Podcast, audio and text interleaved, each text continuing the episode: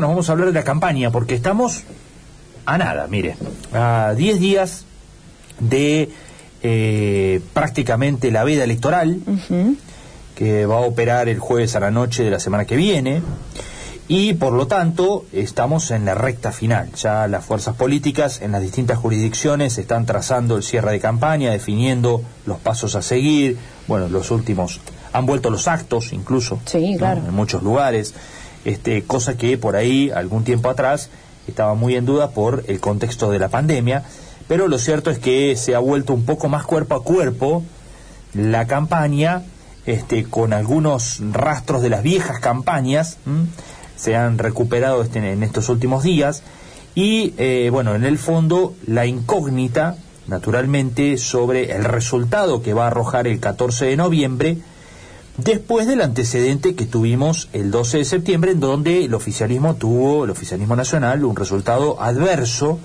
y que algunos creen que podría llegar a agravarse un poco más en las generales del 14 de noviembre. Gabriel Slavinsky es eh, analista político, especialista en comunicación política. Gentilmente nos atiende y con él vamos a hablar de este tramo final que queda de campaña este rumbo al domingo 14. Gabriel, ¿cómo va? Buen día. Buen día, ¿cómo están? Bien, bien. muchas gracias por atendernos. Bueno, ¿cómo estás viendo el escenario en términos generales? Y mm, si es posible que haya un resultado aún más adverso que el 12 de septiembre para el oficialismo. Sí, posible es. Creo que las campañas en este tramo deberían tener un, un impulso mayor. eh, Son los últimos 10 días. Sin embargo, particularmente en esta campaña específicamente, parece ser al revés. Parece como que los partidos políticos dieron por jugada la batalla y, y no quieren arriesgar, como el que conformados con los resultados que se vienen. como demasiados triunfadores dando vuelta esperando que se desencadene el resultado, analizarlo y dar vuelta a la página. Esto no es algo habitual en las campañas electorales. Nos encontramos con un fenómeno diferente a otras campañas electorales. Claro, que se juega hasta el último segundo, ¿no? Siempre. Claro, la, re- la pregunta sería, ¿por qué pasa esto? Bueno, y te diría que hay un radicalismo conforme, que instaló la figura de Manes, que ganaron los gobernadores, que se posicionó como un partido político que ya no es periférico en Juntos por el Cambio, sino que es central, al igual que el PRO, en disputa de poder. Un PRO que termina ganando, un Juntos por el Cambio en su conjunto, que gana la elección, sobre todo en provincias que no esperaban, muchos distritos, que el país se pinta de amarillo. Un Rodríguez Larreta que arma su estrategia 2023 con algún sobresalto, pero con los objetivos cumplidos. Eh, después tenés en el oficialismo, bueno, quizá un derrotado, que es el presidente, por supuesto, que en su política y en la aprobación de su gobierno queda, queda, queda como golpeado, debilitado, pero dentro del mismo frente, el núcleo duro kirchnerista o eh, incluso la, la expresidenta, actual vicepresidenta, queda en, en alguna cierta interpretación fortalecida porque la que produjo los cambios de rumbo, la que termina diciendo yo tenía razón es ella. Mm. Por lo tanto, la verdad que en ese contexto no habría mucho por hacer, salvo que ojalá, según visión del oficialismo, puedan o empatar el resultado anterior, mejorar el caudal electoral en provincia de Buenos Aires, punto uno, no perder más diputados a nivel nacional, punto dos, sino perder el quórum propio en el Senado, punto número tres. Serían Claro. sus tres búsquedas, objetivos y metas del oficialismo. Pero hay demasiados ganadores para una elección que en este momento se mueve demasiado poco. Eh, bueno, esos son los riesgos que tiene el oficialismo, ¿no? Eh, las mayorías, eh, en algún momento antes de las primarias había expectativas en que el oficialismo, primero, no estaba ni en discusión que pudiera tener riesgos en el Senado. Y después este, había hasta cierta expectativa de que pudiera mejorar su posición en diputados. Y la verdad es que el 12 de septiembre barrió con ambas cosas y hoy tambalea los números en ambas cámaras el oficialismo, ¿no? Sí, el oficialismo mostró que tiene serios problemas para plantear dos cuestiones. Una, los objetivos. Se equivoca al plantear las metas. Dos, los plan B. ¿Qué pasa si el objetivo no se cumple? Pasó en la pandemia, pasó en las pasos. En la pandemia fue, nosotros vamos a defender la vida por sobre cualquier economía o empresa, y el, el objetivo debió haber sido algo así como, bueno, viene una pandemia que es como una guerra, vamos a tener fallecidos, estamos en una situación de debilidad que nos dejó Macri, pero vamos a hacer lo posible dentro de las cartas dentro de las cartas del mazo que tiene el Estado para poder eh, atenuar el impacto que viene de la pandemia que es grave. Entonces uno dice, bueno, corrió el, eje al otro y va a hacer lo posible un gobierno nacional que se va a encargar de gestionar la pandemia.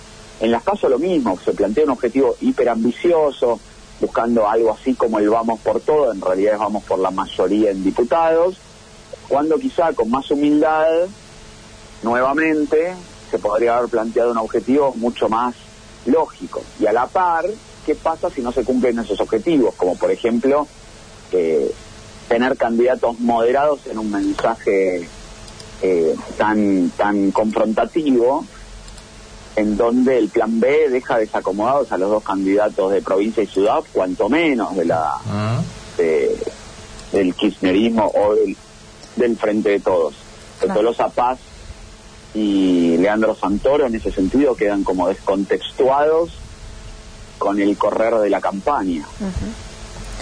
Gabriel, te quería preguntar si con esta especie de em, no arriesgar o, de letargo en el que vemos la campaña y que, que bien decís no es habitual, se puede como leer eh, que el oficialismo no está pensando en un segundo mandato.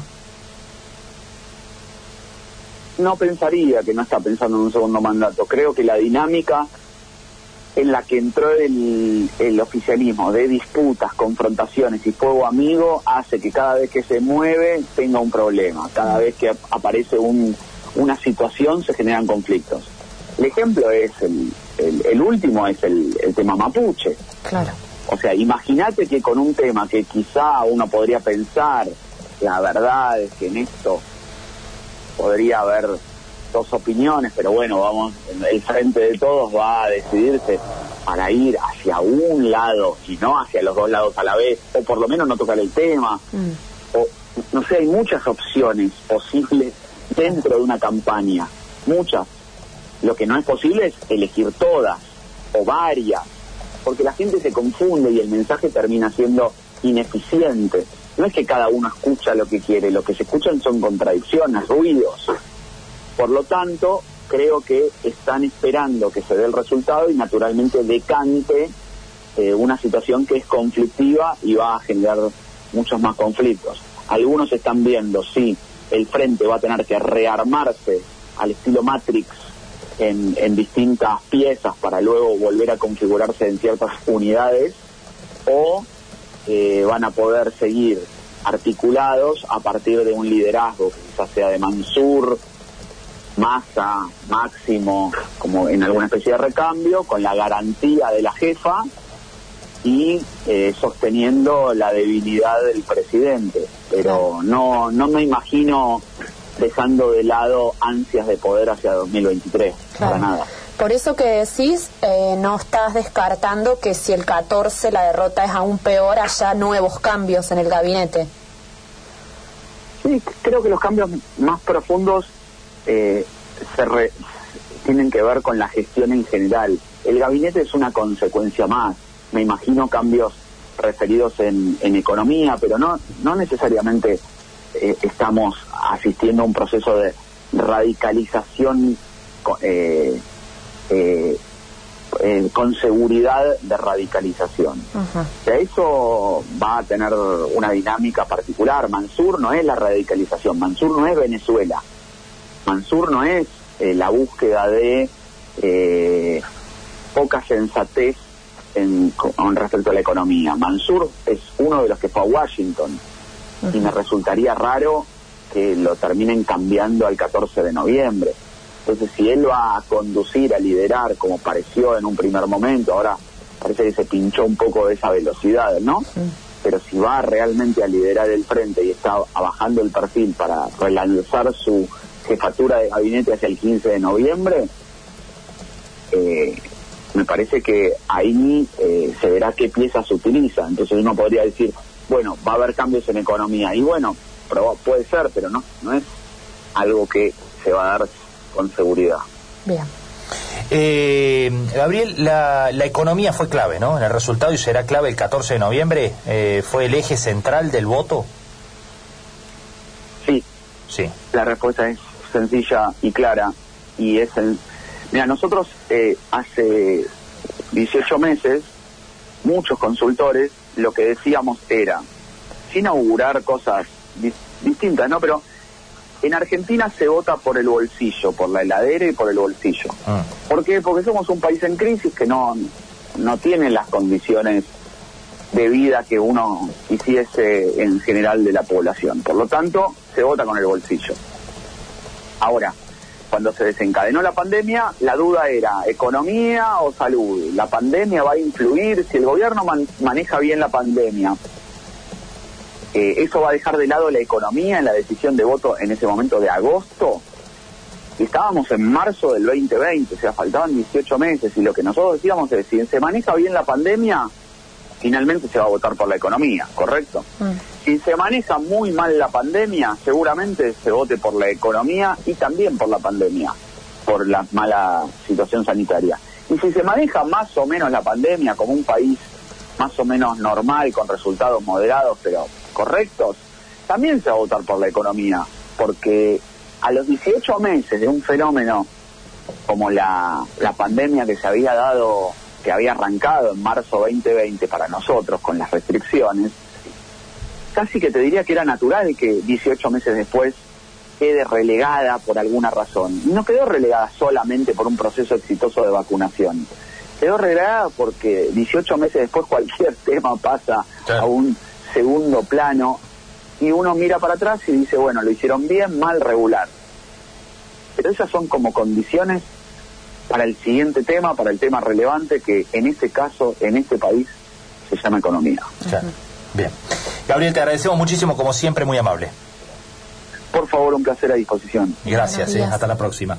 Gabriel Slavinsky, eh, analista político, especialista en comunicación política además este, consultor, analizando un poco el contexto de la campaña electoral en el tramo final, últimos 10 días, eh, en donde, bueno, él destaca que hay una suerte de letargo ¿no? en la campaña.